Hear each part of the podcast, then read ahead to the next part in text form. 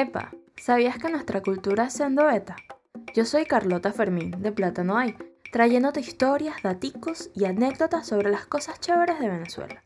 Pero antes te invito a ser parte de nuestra comunidad en tu red social favorita. Búscanos como Plátano Hay o Plátano Hay Brand. Y recuerda que puedes encontrar una transcripción de este episodio entrando a nuestra página web platanoay.com.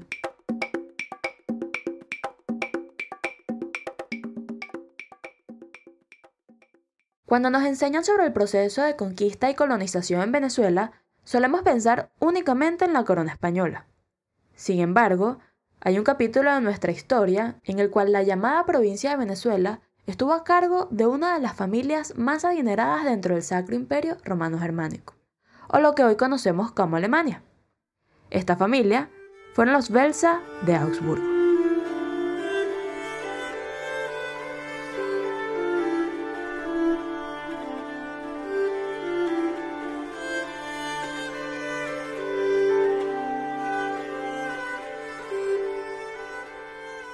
Todo empezó por el deseo de Carlos I de España por querer obtener la corona del Sacro Imperio Romano. Para lograrlo, requería el voto de los siete príncipes electores de los distintos reinos que formaban el imperio. Y es por ello que el monarca adquirió grandes deudas con las familias banqueras de Europa. Entre ellas se encontraba la familia Belsa, a los que llegó a deberles la suma de 25 millones de dólares. Finalmente, la adquisición de esta deuda rinde sus frutos cuando en 1520 Carlos es nombrado emperador y a la vez decide postergar la devolución del dinero a sus prestamistas. Luego de varios años de negociaciones, Bartolomé Belsa acuerda que le será concedido a su familia un territorio en el Nuevo Mundo, donde podrán gobernar y recuperar su inversión. La única condición por parte de Carlos es que deben entregarle la décima parte del oro explotado, Además, tendrán que fundar dos ciudades y construir tres fortalezas. Es así como en 1529 llega a la recién fundada provincia de Venezuela un nuevo gobernador designado por la familia banquera, cuyo nombre tal vez se te haga un poco familiar. Se trata, por supuesto, de Ambrosio Alfinger, el responsable de la primera fundación de la ciudad de Maracaibo. Este explorador alemán ya trabajaba como representante de los Belsa en la isla de la Española, y una vez llegado a Venezuela, su principal misión era encontrar la mítica ciudad del Dorado.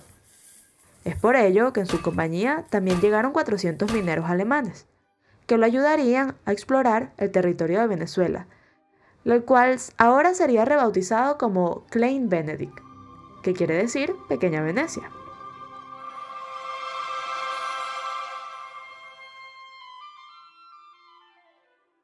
Sin embargo, los esfuerzos del gobernador Ambrosio y los otros tres gobernadores que le sucedieron no rindieron frutos.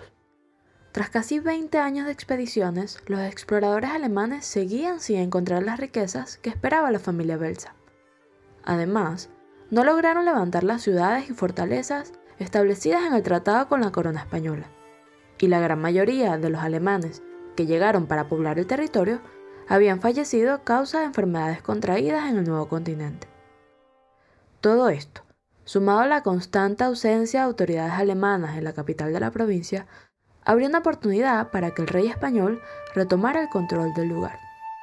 De esta manera, en 1545 envía a Juan de Carvajal a Santa Ana de Coro, con el título de gobernador interino. Y un año más tarde, este ejecuta a los últimos exploradores alemanes que quedaban en el lugar. Y es así como se da por finalizada uno de los intentos de colonización alemana más importantes del Nuevo Mundo.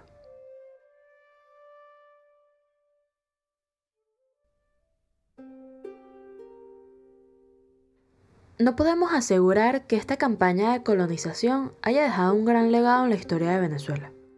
De hecho, podríamos decir que para muchos de nosotros es un capítulo olvidado o desconocido. Sin embargo, Aprender sobre estos hechos genera una de las preguntas más emocionantes que nos podemos plantear aquellos que somos amantes de la historia. La pregunta del qué hubiese pasado si. Pero no me malentiendan. No es una pregunta para lamentarnos sobre cómo sucedieron las cosas, sino un ejercicio para debatir, imaginar y formular hipótesis que nunca podremos comprobar.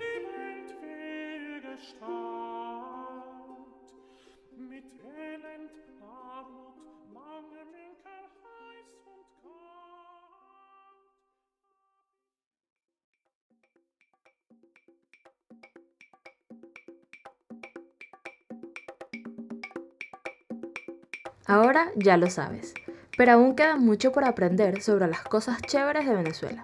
Acompáñame en el próximo Sendo Beta cada martes por Spotify, YouTube o donde sea que escuches tu podcast. Chaito.